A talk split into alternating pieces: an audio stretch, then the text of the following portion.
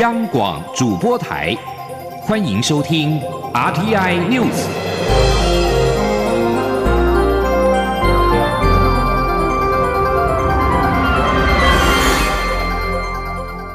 听众朋友您好，欢迎收听这节央广主播台提供给您的 RTI News，我是张顺祥。美国主流媒体七号报道。大选关键的宾夕法尼亚州二十张选举人票已经由民主党总统候选人拜登赢得，让他跨过了当选的门槛，将成为美国第四十六任总统。拜登发表简短书面声明，表示对于美国民众寄予信任，他倍感荣幸跟谦卑。此刻应该让美国团结愈合。美国有线电视新闻网 CNN 七号在宾州完成百分之九十八的开票之后，宣布拜登以三万四千四百一十四票、零点五个百分点的差距获胜，拿下二十张选举人票，累积两百七十三张的选举人票，跨越了两百七十张的当选门槛。在得知胜选之后，拜登发表简短的书面声明，表示对于美国民众对他跟副手贺锦丽寄予信任，他倍感荣幸跟谦卑。他指出，即使面对前所未有的障碍，美国民众投票人数突破纪录，再次证明民主深深蕴藏在美国人心中。拜登说。选战已经结束，此刻该将愤怒跟激烈的言辞抛开，将国家团结在一起。现在是美国团结愈合的时候。他强调，身为美利坚合众国一份子，若团结一心，没有什么事做不到。在美国跟英国等媒体依据宾州投票结果预测民主党候选人拜登赢得大选之后，寻求连任的美国总统川普透过竞选团队发出声明，表示选战尚未结束，拜登急于宣布胜选是因为不希望真相被披露。声明并说，川普阵营下周开始将展开法律诉讼。美国有线电视新闻网 CNN 预估，宾州开出百分之九十八的票数之后，拜登以百分之四十九点六得票率胜过川普的百分之四十九点一，拿下二十张选举人票，累计两百七十三张，跨过了两百七十张当选的门槛。消息一传出，民主党大本营的华盛顿特区街头。立即响起了欢呼声，庆贺的声音此起彼落。消息传出之后，川普正在秋日温暖的阳光之下打高尔夫，但不久即透过竞选总部发出声明，表示大家都知道拜登为何急于虚假的冒充赢家，以及为何他的媒体盟友想尽办法要帮助他。因为他们不希望真相被揭露。川普的声明还表示，事实很简单，那就是选举仍结束还早得很，拜登尚未经任何一州认证胜选，更别说是在选情紧绷，而且依照规定必须重新验票的州，或者是川普阵营已开法律挑战的州。川普也再次指控，他们在宾州的监票员并未被允许有异议的监票。他说：“合法选票决定谁是总统，而非新闻媒体。”川普并且表示，从八号开始，他的竞选团队将开始法律诉讼，以确保选举法被充分的遵守，让真正胜选的人上台。美国人民有权获得具诚信的选举，这意味要计算所有合法的选票，任何不合法选票不被计入。只有这样才能够确保公众对选举充满信心。他也再次指控拜登团队拒绝同意这项基本原则，想将虚假、伪造跟过世者的选票计入。只有进行不法行为的政党会非法将监票员拒于点票场所之外，并在法院阻止监票。川普质疑拜登隐匿了什么？川普稍早也曾以全大写字母推文说：“我赢得了这次大选大胜。”不过，这则推文被推特加注代表内容可能有问题的警语。美国总统大选，拜登胜出。北方的邻居加拿大总理杜鲁道火速的发表祝贺声明，表示：“在我们共同应对全球最大挑战之际，我期待与总统当选人拜登、副总统当选人贺锦丽他们的政府以及美国国会合作。”除了在加拿大总理府官网发表官方的祝贺声明。杜鲁道也同步在脸书等社群媒体贴文宣告贺词，并引来数万人按赞。杜鲁道祝贺声明表示，加拿大跟美国享有非比寻常的关系，此关系在世界舞台上独一无二。加拿大身为美国北边的邻居，对于美国的选情和政局动荡感同身受。杜鲁道声明在脸书公开之后，众多加拿大民众回应表示：“终于有个可以和我们维持健康正常关系的美国总统了。”与此同时，也有不少显然是住在美国的网友回应表示：“过去我们不认同的看着川普对我们美国友人所作所为，希望这对美国跟全世界来说都是崭新的一天。”此外，在英国，首相强生七号在推特发文恭贺拜登当选美国总统，并表示期待未来密切合作。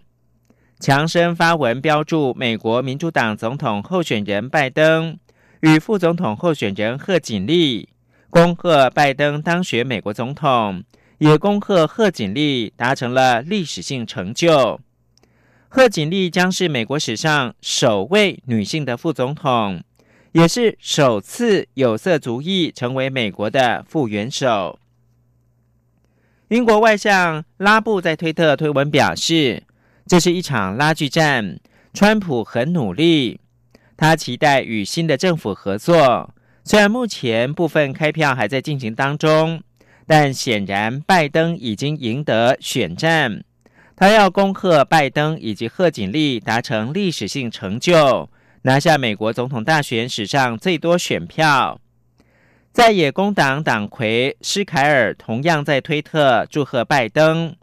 并且赞扬拜登阵营以体面、正直、发挥同理心与力量的方式赢得了这场选战。美国总统大选，民主党候选人拜登胜出。德国朝野松了一口气，期待欧美能够重新启动传统的盟邦关系。德国外长马斯也对拜登政府合作表示期待。他强调，德国愿意努力让大西洋两岸关系重新开始。欧美关系在川普总统任内严重恶化，德国朝野大多期待拜登能够挑战成功。今年五月，因 COVID-19 疫情被迫采取精简型会议的世界卫生大会，将于十一月九号到十四号复会。台湾因为这波防疫得宜，获得了包括欧洲跨国议员联署以及世界医师会二度致函世界卫生组织秘书长谭德赛，支持台湾参与 WHA。卫福部长陈时中七号在出席活动的时候表示，今年国际间支持人数比较多，这几天相信力道会越来越强。卫福部也会与外交部合作举办相关的论坛，增加台湾国际的能见度。我们当然非常谢谢哈，这外交部在上面做的努力。那今年在国际上各国的哈民间团体也好，或是我们国会的议员也好，对于这个相对的支持的哈人也比较多，哈，那强度也比较强。像昨天我也看到，就我们自己的有有帮博流的卫卫生部长啊，也有出来讲话，啊，也感谢台湾在这段时间啊对他们的一些协助跟合作。那我相信再过几天，这力道也会越来越强。那当然，我们这边也跟外交部也一起办一些相关的论坛，哈，希望能够加深国，嗯，就是我们自己的能见度，哈，让各国支持我们觉得，好，他支持对的人呢。陈时中表示，在大会期间的任何动作以及何时推案最适合，外交部都会跟与台湾理念相近的国家持续的讨论。世界卫生大会复会前，大纽约地区的侨界发表共同声明，呼吁世卫让台湾完整参与所有会议机制跟活动，并谴责中国阻挠台湾参与世卫大会。此外，匈牙利各界人士表示，台湾的防疫模式举世赞扬，呼吁世卫应该给台湾一席之地。马习会七号届满五周年，不止中国大陆举办马习会五周年研讨会，马英九基金会也在台北举办一场马习会五周年研讨会。不过，行政院长苏贞昌不以为然，认为中国军机军舰一再骚扰台湾，破坏区域合并，不用什么会，不符合主流民意的会，更不用大声嚷嚷。记者。江昭伦报道：二零一五年十一月七号，两岸最高领导人马英九、习近平首度在新加坡见面，但时隔五年，两岸关系与气氛却有了极大的转变。马英九基金会今天举办马习会五周年研讨会，根据幕僚表示，前总统马英九将在专题演讲中呼吁蔡政府在马习会的基础上恢复两岸和平对话。行政院长曾正昌上午出席活动时，被问到对此事的看法，则不以为然，表示。中国军机军舰也在骚扰台湾，妨碍区域和平，所以不用什么会，会照顾自己的人民，会维持区域和平才是会。邹正昌说：“我们希望中国不要来骚扰台湾，破坏区域和平，这才是一个大国的责任啊！不用在那里会什么会，最好就是会维持区域和平，会照顾自己的人民，让自己的人民。”能够安全幸福才是会，其他的会啊，我们都看出跟台湾主流民意不符合的会，大可不必在那里互相唱和、大声嚷嚷。苏贞昌强调，台湾就是世界上最和平、安全、充满善意的地方，所以不用什么会，就是好好照顾自己的人民，让台湾的民主防疫做世界的典范。中国电台记者周伦台北采访报道。第七十三届医师节庆祝大会在七号举行，蔡英文总统特别出席，感谢所有医护人员辛劳。蔡总统表示，台湾的医师不止守护国人健康，还协助台湾走向世界。政府将会持续改善医师的劳动条件跟职业环境。陈国伟报道。医师节庆祝大会暨资深医师及医疗典范奖颁奖典礼在台北圆山大饭店盛大举行。蔡英文总统及行政院长苏贞昌陆续到场。蔡总统特别颁发防疫感谢状给全国医师代表，苏贞昌则在台上两度鞠躬，谢谢医护人员平日的付出。蔡总统表示，台湾的医师让台湾走向世界，使医疗外交一直是台湾的强项。他每次出访友邦时，一定会和派驻当地的医疗团交流。医疗团对于友邦的协助和付出，令他非常感动。今年我们有非常亮眼的防疫外交，也是因为我们有坚强的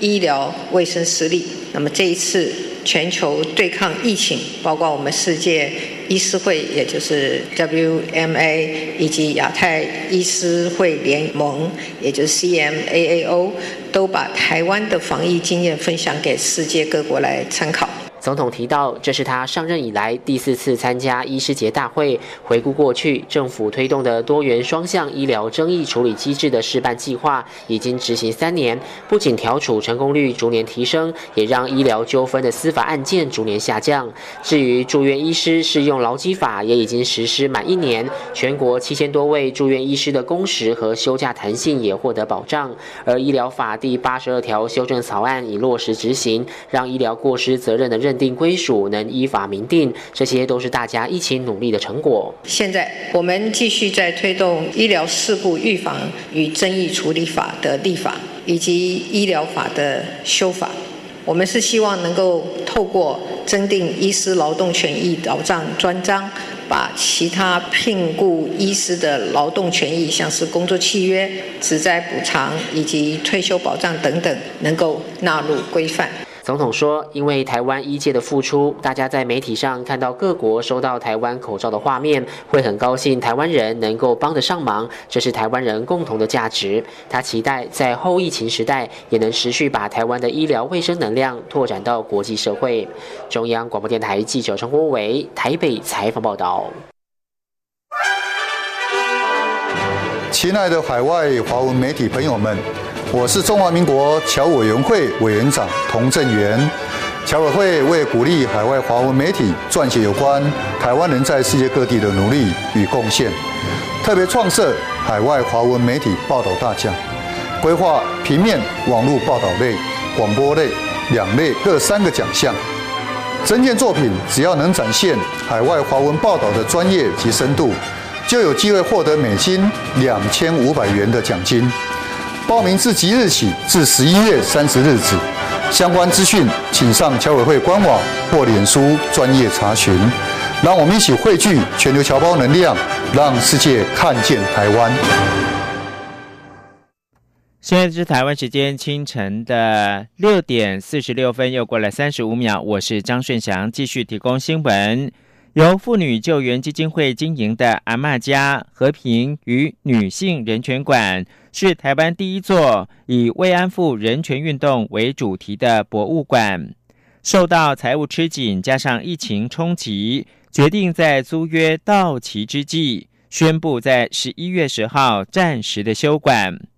妇女救援基金会七号表示，新的场址在上星期已经找到了，租金便宜了许多。预计在明年的三到五月重新开馆。请记者陈国维报道。妇女救援基金会七号举办阿妈家和平与女性人权馆感恩会，执行长杜英秋表示，阿妈家去年已亏损新台币四百零七万元，今年虽然已经减少开支，但受到疫情冲击，上半年购票参观人次仅有一千四百一十四人，和去年相比剩不到三成，因此今年到目前再亏损两百六十八万元。杜英秋说，阿妈家虽然要在十一月十号暂时熄灯，但新的地点已经找到了，就在在。靠近台北捷运民权西路站的承德路三段三十二号，占地六十平，月租六万六千元。预计明年五月前重新开馆，到时候将以小型博物馆的经营方式重现阿嬷家，并规划定期更换主题展，同时走入校园和社区。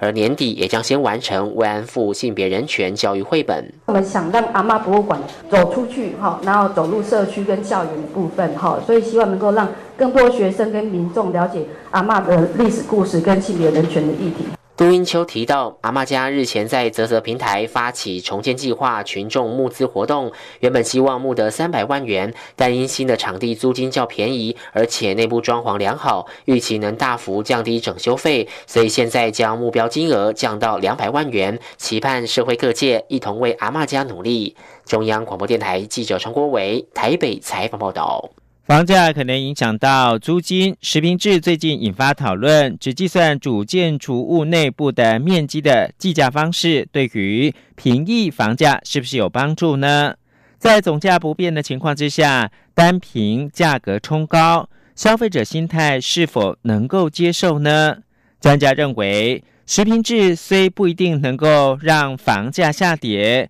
至少可以让消费者清楚房价结构，并且带出。公社应该合理分配的核心问题。记者王维婷专题报道。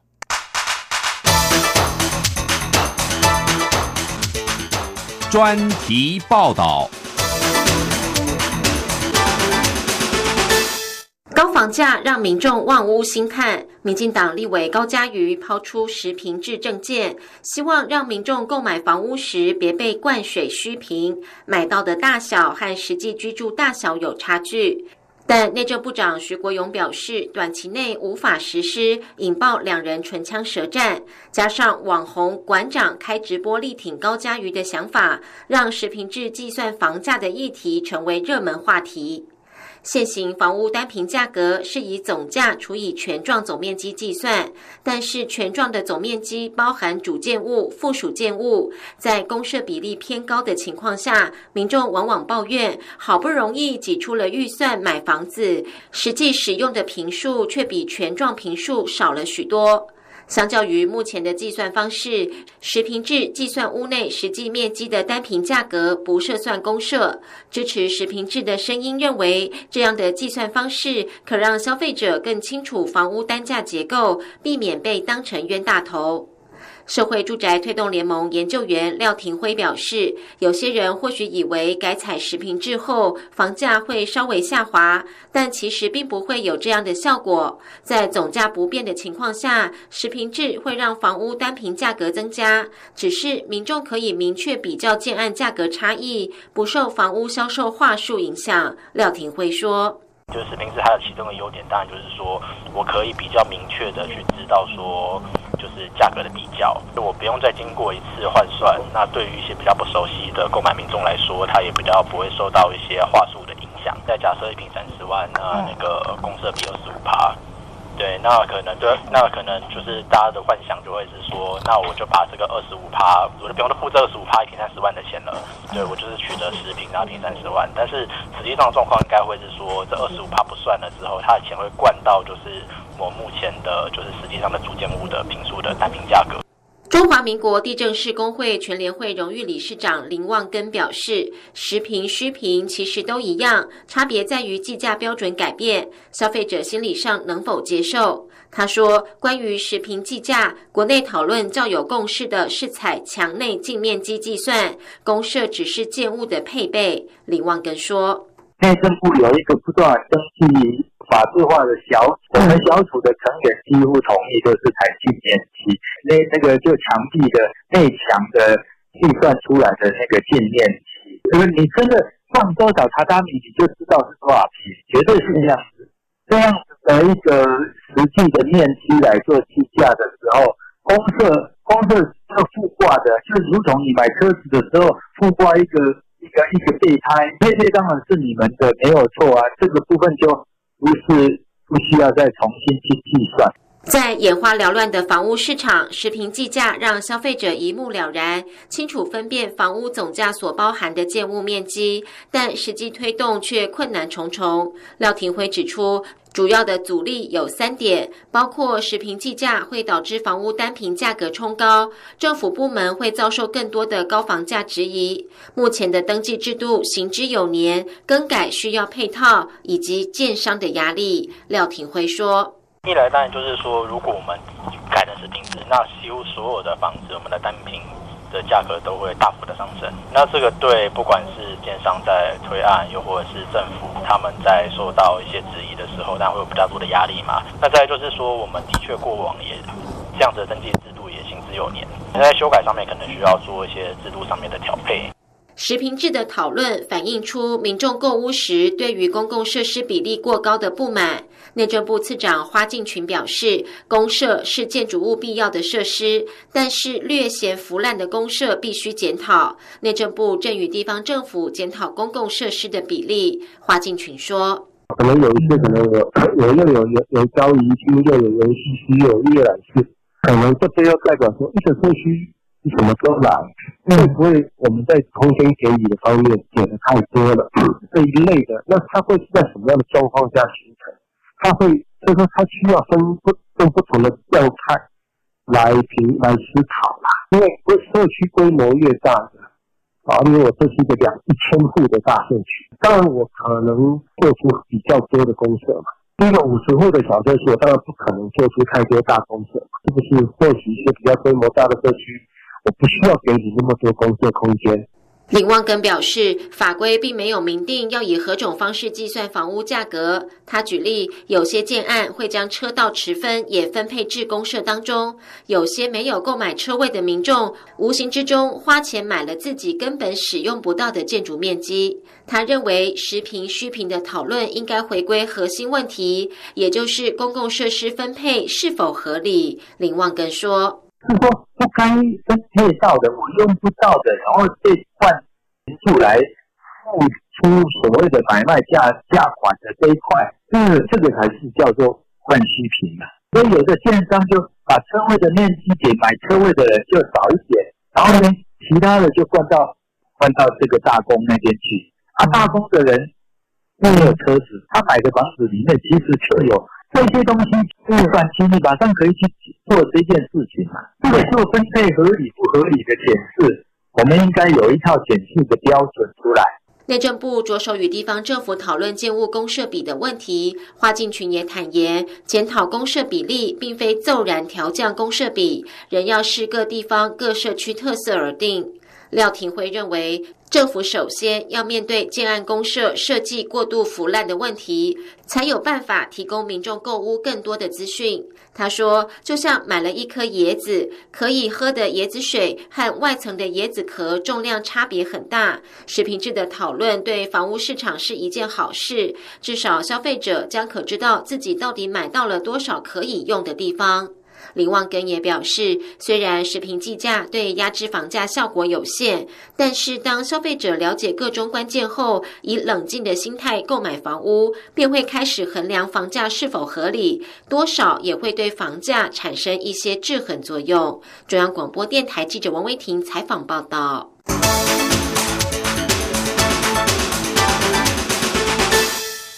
副总统赖清德七号出席医疗奉献奖颁奖典礼。赖清德致辞的时候表示，这个奖项并不是颁给医术最高明或者是病人最多、赚钱最多的医师，而是表彰愿意到偏乡奉献的医生，令人感佩。央广记者江昭伦报道。立法院后生会与卫福部七号共同举行第三十届医疗奉献奖颁奖典礼。包括副总统赖清德、行政院长苏贞昌与卫福部长陈时中都应邀出席。赖清德致辞时表示，他要代表蔡英文总统恭喜每位得奖者，实至名归，也感谢得奖者在偏乡或是特殊领域给予奉献一生，对国家帮助非常大。曾是一届一份子的赖清德，过去也担任过后生会会长，参与医疗奉献奖颁奖典礼。他说自己对于这个奖有很深的感情，感受也很深。他打趣地说：“从历届得奖者中，他知道自己永远也不可能拿到医疗奉献奖，但仍与有荣焉。”赖清德说：“我我对这个奖啊感受也非常非常深啊，因为这个奖啊不是要用来颁给啊医术高明，或是病人最多啊，又或者是钱赚最多的医生啊，不是的，他其实要表彰医师奉献的精神。”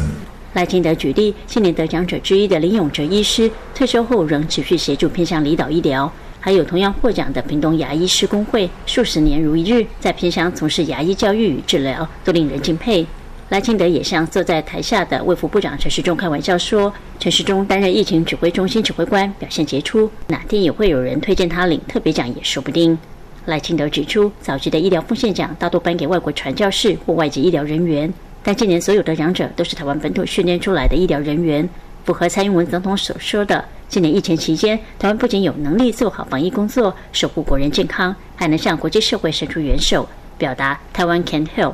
相信台湾医疗人员也能像过去传教士帮助台湾一样，去国外帮助其他国家的民众。随后到场的行政院长苏贞昌则感谢所有医疗人员的奉献，尤其在疫情期间扛起第一线的医护人员，任劳任怨，守护国人的健康。苏贞昌也特别感谢后生会创会以来，作为医界与政府沟通桥梁，提供政府建言，让台湾能会诊各方意见往前走。中国民台记者周伦台。民主党候选人拜登抢下宾州的二十张选举人票之后，累计拿到了两百七十三张的选举人票，超越了两百七十张的当选门槛，确定将在明年的元月二十号入主白宫，成为美国第四十六任总统。一般预料，拜登执政之后不会逆转现行抗中政策，但拜登强调，国际合作是俄罗斯为主要威胁，也期待与中国在符合美国利益的前提之下合作，抗中力道应该会放缓。